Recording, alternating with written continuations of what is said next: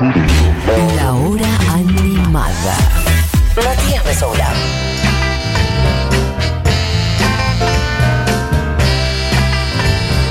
la estructura del programa y debo decir que están llegando muchos mensajes explicándome que lo que dije de la sal no era de Brandy y el señor Bigotes y no era de Bob Esponja, sino que era de las sombrías aventuras de Billy y Mandy, pero la historia real de por qué se tira la sal atrás del hombro la tiene Barbie Recanati, que ya está con nosotras. Hola Barbie. Estás muteada. Tenés apagado el micrófono. Hola, No. hola, ¿sí me escuchás? ¿Me escuchás? Acá Ahora- estoy. ¿Me escuchás? Ahora sí. ¿Cómo estás, Barbie? Bují, voy a hablar en X3. Eh, me parece perfecto. Pero tengo preguntas antes. Y te dejo. Lo de la sal, lo de la sal. ¿Y cómo te sentís? Porque estamos todos aisladites acá. No, no, no, perdón. A mí me llegó un memo de Futuro que decía, vos no cumplís con las 72 horas previas al síntoma. No sos ¿Listo? contacto estrecho. Bueno, ¿cómo te sentís en general? Igual. No, me siento muy mal, no tengo gusto ni olfato, pero no soy contacto estrecho. ¿Y por qué nos tiramos la sal atrás del hombro?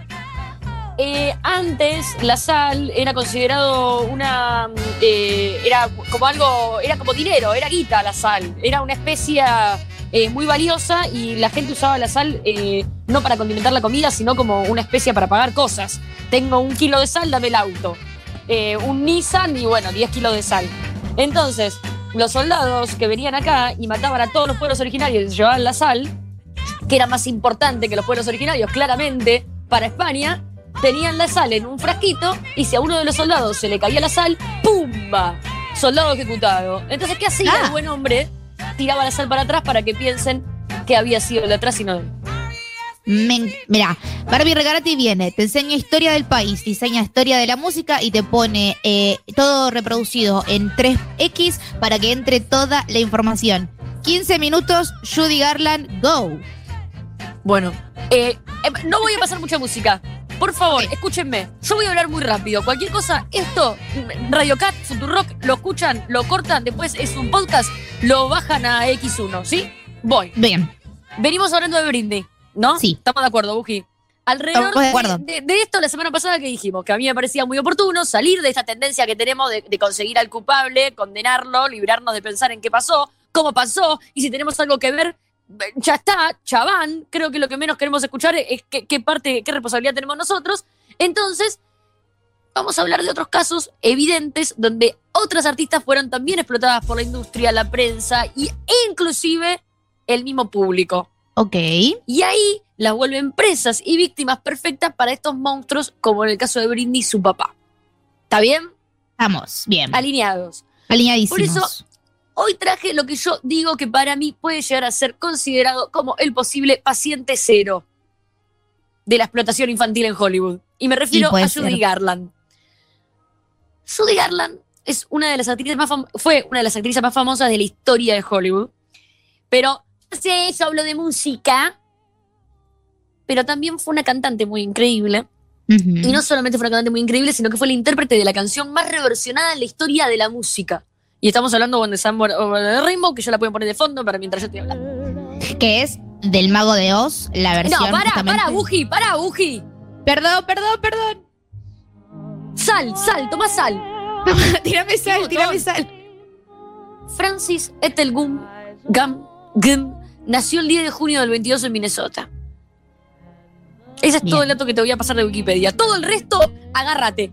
Ella venía de una familia vodevil. Era como eh, sabemos lo que es vodevil. Buji, ¿te das al tanto de lo que era vodevil? No, ¿me explicás, por favor? ¿Por qué no leíste el libro Mostras del Rock, Buji? Anda a buscarlo al lado. Tenés Vodevil razón. Eran, eh, eh, eh, eran estos espacios donde, bueno, hacían canto, baile, comedia musical, todo, pero con mucho tabaco y whisky. La cuestión es que la familia de, de Judy Garland venía de ahí. Había, era toda una familia con mu- mucho multidisciplina, cantaban, bailaban, te tiraban el tarot, qué sé yo, pero ella claramente era la que más talento tenía. Por eso no es casualidad que la madre se la lleva a Hollywood y la hace firmar con Metro Goldwyn Mayer. Metro Goldwyn Mayer era una de las productoras más importantes eh, de ahí, de Hollywood. Ella tenía 13 años, 1935. Firma un contrato. Y acá empieza la pesadilla. Voy Bien, a decir algo antes de. Sí, eh, tal vez te pregunto y te dejo en jaque, pero sabemos Sí. más o menos esos contratos, eran esos contratos larguísimos, tipo, Sí, estás acá con nosotros de por vida. Sí, eran contratos más o menos por 20 años. O por Claro. 30 años. Sí, eran contratos de por vida. La cuestión, o sea, más o menos. Lo podía romper ellos, pero no lo podía romper ella. La cuestión es que eh, también ten en cuenta algo, eh, esto estamos hablando de 1935, Hollywood recién arrancaba, arrancaba hacía, no sé, 15 años, 20 años, Lo- los Oscar tenían 10 años existiendo, menos. Sí. Entonces, eh, había algo de todo esto que eh, es que era muy nuevo. Que vos te vaya bien en Hollywood y le podías dar un contrato por tu vida, la vida de tus hijos y tus nietos. Era, es como, Claro. viste, la, la hipoteca. Cuando la firmaste todo bien, después te querés matar. Bueno, la cuestión es que eh, esto lo quería decir para tener a mano. Hay una película que se llama Judy, la cual ya hablamos, de Rupert Gold, que salió hace dos años, con René Zellweger. Dos cosas voy a decir. La primera es véanla, es hermosa, muy pocas cosas, detalles no son ciertas, y esos eh, detalles son de los que voy a hablar hoy. Pero es Bien. bastante acertada, dura y muy buena como peli, así que mírenla. La segunda es que esta película y esta columna se pudo hacer gracias a que en los últimos años, literal, últimos años, comenzaron a salir a la luz diarios íntimos de ella e historias de personas como su exmarido, donde empiezan a relatar con lujo de detalle los abusos sexuales y psicológicos que sufrió. Mm. Concretamente, hubo que esperar a que estén todos muertos en MGM para que esta historia se sepa. Dios. Tal vez, si no la sabes, te suena, pero es realmente nuevo. Y durante casi 80 años se disfrazó a Judy Garland del mismo disfraz que se disfrazó a Britney. Una estrella más de Hollywood que no podía con la fama y era adicta. Claro. De eso, de- me parece que por eso es importante contar estas historias. Louis B. Mayer era el jefe de la productora eh, y el Mayer dentro de Metro Goldwyn Mayer. A partir de ahora le decimos MGM, que sí, es el mismo MGM de Disney para todos los cerdos menimistas. El del leoncito. Sí, Que hace Judy, eh, no sé, ¿sí? El Bueno. leoncito hace rar. Judy hace más de 20 pelis con MGM. Entre ellas, eh, en el 39 hace El Mago de Oz, donde aparece Samuel Over the Rainbow. Para empezar, Judy tenía 16 y 17 años, pero tenía que actuar de una nena de 12 años. Para eso le hacían usar corsets y gasas para disimular las tetas. Para sostener el cuerpo chiquitito y flaquito, le hacían vivir a base de una dieta de pastillas para adelgazar, café, lechuga, tabaco. 80 puchos por día fumaba Buji. Ay, Y Dios. por supuesto, por supuesto que le hacían también consumir drogas que la mantenían despierta, porque mínimo se dormía, amiga. Pero sí. ojalá esto fuera lo más grave. Le exigían un nivel de excelencia en su interpretación que era imposible y tortuoso. Es como que yo te pida, fumate 10, eh, 100 cigarrillos, dormí 3 días eh, y después te digo, eh, che, dale, pegale la nota cuando cantás. Sí, y como que y, y, y, y hacé la, la, la- la escena bien porque va a haber un montón de chicas de tu edad que van a Claro. estar viendo esto y van a No querer ser como vos. Sí, pero además la- las cosas, no es que ahora que le hacían hacer yoga, le hacían tomar un batido de fruta, le, le hacían, le sometían a cosas que era imposible después exigirle lo que le exigían. Y no solamente esto, sino que además le ponían apodos como la pequeña jorobada, cerdo con colitas, cosas que a ella Ay, la Dios. torturaron toda la vida. Y sí, por supuesto, abusaban sexualmente de ella. Se sabe que Louis Mayer, cuando le hablaba, le decía que le tocaba su corazón y se la pasaba amaneciéndole las tetas. Era algo que hacía todos los días y se puede ver en la peli en un momento, y es real.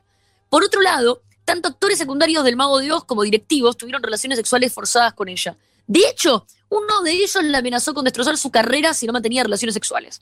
Dios. En El Mago de Oz fue donde cantó Samuel Over the Rainbow y se volvió como la mega estrella, bla, bla, bla. Pero de hecho ganó un Oscar especial por su actuación, que es algo que creo que nunca más se hizo. Mientras el contrato duró y Judy se vio, o sea, era como la mega estrella, después de esto era como, no sé, la mega estrella hiper gigante, MGM hizo lo que quiso con esa. La obligaron a casarse, a divorciarse, eh, la, obligaban a hacer papeles que no quería. era como todo un destrozo. Le controlaban de su vida privada, su vida profesional, hasta tenían personas que la espiaban a ella para ver si cuando no estaba en el set estaba comiendo lo que tenía que comer. Dios, es, es, es, es 15, o sea, yo sabía que iba a ser 15 veces peor, pero es mucho peor 20. de lo que estamos eh, eh, acostumbrados con lo de Britney. Digo, es realmente 20. llevado como a, a lo, al- a lo gran hermano, es horrible. No, no, es 20 millones de veces peor. En el 41, con 19 años, se casa por primera vez con uno de 31. Se divorcia en el 45 y se casa ese mismo año con Vincente Minelli, que tenía 40 y pico, y que era bastante sabido en Hollywood que era gay, pero tenía que ocultarlo porque era todavía más homofóbico que ahora eh, Claro. en la escena. Juntos tuvieron una hija al año, cuando Judy tenía 23. ¿Que qué hija? ¡Uji! Liza Minelli. Liza Minelli, que me hace acordar siempre a Male Pichot y aprovecho para mandarle un beso a Male Pichot que cumplió años esta semana. Ah, bueno, esta columna es muy especial para eh, Male Pichot porque eh, sé que le gusta mucho Judy Garland y todo lo que voy a hablar en este momento. En el 51 se divorcia y en el 52 se casa con Cindy Luft. En esta época, Judy estaba destruida con ataques de pánico, adicciones, todo generado por MGM. Entonces MGM, ¿qué decide? Despedirla. Te arruinamos tanto que ya no nos servís. Claro. Entonces, como veníamos hablando la semana pasada, por supuesto que el papá de Brindy es un monstruo, pero también hay que tener en cuenta que cuando le generas a una persona el nivel de inseguridad y agonía emocional que maneja Brindy o que manejaba Judy Garland, es muy fácil que terminen en manos de depredadores, manipuladores, abusivos. Y esta no fue la excepción, Cindy Luft era eso. Y eh, se transforma, esto no se ve en la peli de Judy, es como que ponerle foco en otra cosa, pero bueno, se transforma en su manager, eh, la obliga a hacer un montón de cosas que ella no quería, también es bastante abusivo, etc. Tienen dos hijos, por supuesto que Judy pe- pelea un montón por la tenencia, pero fin- eh, finalmente es como que nada, está recontra la lona y dice, no puedo ser la madre. Sumado Claro. a todo esto, le dan unos papeles en unas pelis que generan como una vuelta de ella a la actuación, pero también la presión de Hollywood hace que sea una desgracia total. Vamos con la peli más importante, tal vez de su adultez. Pongan a- ahora, suena The Man That Got Away de fondo, pónganla, para que escuchen Judy Garland el nivel de cantante que era 20 años después. Estamos hablando de la película Star is Born, Bueno, es la claro. misma película que hace Lady Gaga. ¿Qué hace Barbara Streisand? Esta película, exactamente, es una película en realidad del 37, la reversión a Judy Garland del 54, después la reversión a los 70, Barbara Streisand, y la reversión a finalmente Lady Gaga. La cuestión es que ella queda nominada al Oscar, pero pierde contra una actriz mucho más joven que ella, que estaba a punto de explotar, que era Grace Kelly. En esa época era tan veneno la industria, peor que ahora, que ella acababa de dar a luz a su tercer hijo, estaba en el hospital. ¿Y sabés quiénes estaban en la puerta del cuarto del hospital? Un montón de paparazzi con un montón de cámaras para fotografiarla, pensando que iba a ganar. Perdió y fue uno de los momentos más humillantes de su carrera. Se trató de suicidar después de esto, se trató de suicidar antes de esto, se trató de suicidar cuando era adolescente. A los 35 le diagnosticaron hepatitis y le dicen, tenés 5 años más de vida. Ella lo describe como una liberación, por supuesto. Ay, por Dios. Finalmente. Yo voy muy rápido porque es muy importante terminar hoy la columna y que la escuchen entera. Finalmente, Sí. ya, sin custodia, sin carrera, MGM se había ocupado de que nadie la vuelva a contratar y Hollywood estaba a la altura de despreciarla y ella estaba en la quiebra. Judy acepta un contrato para irse a Inglaterra a hacer una serie de conciertos. Judy va, esto es lo que más se ve en la peli porque es sobre esta época. Y te muestra un grupo de gente reinteresado en recuperarla. Pero la verdad, esto no lo muestra la película, querían explotarla. De hecho, su último show fracasa porque a ella le agarra una gripe tremenda y no quiere hacer el show. La obligan a hacer el show, como es costumbre de que tiene 12 años, y termina eh, recontra eh, mamada con jarabe para la tos y es un papelón. La buchean, Ah. le tiran hasta puchos en la cara. Es horrible, la pasa para el culo. Se reivindica con una mini actuación donde canta y la gente la ovaciona. Esto también es verdad, pero en ese viaje Judy muere. Un 22 de junio de 1969 por una sobredosis accidental que la autopsia después define como en realidad fue un exceso de consumo de barbitúricos de muchos años que la fue destrozando, muere. Esto es con lo que yo quiero cerrar, porque para mí es muy importante y es algo de lo que no se habla tanto de Judy Garland. Por lo menos yo no lo escuché tanto y a mí es un dato que me gusta mucho sobre ella. La no, fecha- yo no había escuchado nunca eso. Bueno, esto te voy a contar. La fecha no es un dato menor. Bien. ¿Por qué no es un dato menor? Porque hasta ese entonces Judy Garland era un ícono queer en una escena recontra underground de lo queer. O sea, 1969 era una época muy, muy, muy, muy recontra homofóbica. De hecho, Sí. ella muere seis días antes de el suceso de eh, en Stonewall. ¿Qué pasa? Claro. La metáfora del mago de Oz eh, era como ella acepta a sus amigos que nadie más acepta porque son distintos. Entonces había una frase clave que se usaba muchísimo que era, sos amigo de Dorothy y de esa forma sabías si la otra persona era gay. Judy Garland era realmente un mensaje clave de lo queer en esa época. A los cinco días, a los seis días, sucede lo de Stonewall. Mucho de esto, a ver, la policía iba siempre a Stonewall. Se dice que muchos de los disturbios que pasan ese día es porque había mucha gente ahí adentro que dice, hoy es una noche de luto, Judy Garland murió, hoy no nos van a sacar de acá. Entonces hay muchas personas que vinculan a Judy Garland con el comienzo del Día del Orgullo y con lo que sucedió en Stonewall, que no es menor. Pero tal vez esto que te cuento suena medio falopa, suena medio a mito, pero ¿sabes qué, Buji? Gilbert Baker fue el creador de la bandera del orgullo Sí. y se inspiró en la canción Over the Rainbow, interpretada por Judy Garland. Y esto sí es un hecho real. Entonces, ya sea lo que sucedió en Stonewall siete días después de que Judy haya muerto, o la creación de la bandera por Gilbert Baker, algo que es indiscutible es que Judy Garland siempre fue un ícono eh, del orgullo y que tenía que ver también con el rechazo que tuvo el sistema hacia ella y la protección que tuvo el sistema hacia ella. La cuestión, y quiero terminar esta columna así, es que, perdón, Buji, no puedo más. Es que es muy importante entender que pasaron más de 80 años de esto, pero recién hace, no sé, 10, 15 años que se sabe la verdad sobre Judy Garland y nadie se cuestionó durante 70 años el nivel de explotación que había vivido esta persona, solo siendo una adolescente, y toda la tortura psicológica y abusiva que había pasado, hasta que recién, no que salió a la, luz lo que pasó, sino que realmente se empezó a considerar que estaba mal que esto pasara. Porque fue también de la mano del Michu y todo lo que me pasando en los últimos años. Y lo último que quiero agregar es que si voy a elegir una canción para cerrar esto, es una de las cosas más lindas que yo Judy Garland y que es a la hermosa de Laisa Minelli. Y Laisa Minelli si hay una canción con la cual la puedo vincular y que la llevó al estrellato y con la que te hizo re mega famosa, es Cabaret. Y en este momento, mientras te digo esto, me acaba de llegar el mail para que elija mi turno para vacunarme. ¡Vamos, Barbie! O sea, hoy todo perfecto. Entró perfecto, tiraste data, tiraste información que no teníamos con respecto a los orígenes del Día del Orgullo, que como siempre dice eh, Lucas Fauno, hay que entender que si bien Stonewall fue como el lo que lo empezó es algo que se venía gestando hace días en la, en la escena y ahora sabemos que también puede ser que sea por Judy Garland, ícono maravilloso para que lo sepamos cuando vemos las pelis. A mí lo que me pasa con estas historias es que cuando veo las películas de vuelta, como medio eh, amargo, ¿viste? Como que es agridulce, porque la película está buenísima, pero sé que ella la estaba pasando como el reverendo jete mientras la estaba haciendo y no sé bien cómo posicionarme como espectador aunque hayan pasado 80 años, cuando estoy viendo a una persona que está actuando de que, está todo bien, cuando en realidad estaba siendo explotada por una industria nefasta que ya conocemos. Totalmente. Y de nuevo también mencionar y recordar que por favor con estas columnas se lleven eh, a sus corazones el debate interno de qué podemos cambiar eh, nosotros para que esto no suceda. Porque recuerden siempre que por más que no quieran, somos todos cómplices, bastante, de esto que le ocurrió a Judy Garland y lo que le ocurre a Britney Spears. Dejemos de echarle la culpa al padre, eh, que claramente es un culpable, pero nosotras seguimos haciendo tazas con Britney pelada. Sí, y remeras. Y para anunciar un poco también lo que está pasando con Britney Spears, se han unido las Avengers del pop, básicamente, Paris Hilton, Lady Gaga, Cristina Aguilera y no me acuerdo quién más, para armar como un fondo para rescatar a Britney Spears de, la tutela legal a la que está eh, ahora sometida. Así que vamos a ver qué es lo que va a pasar en estas semanas.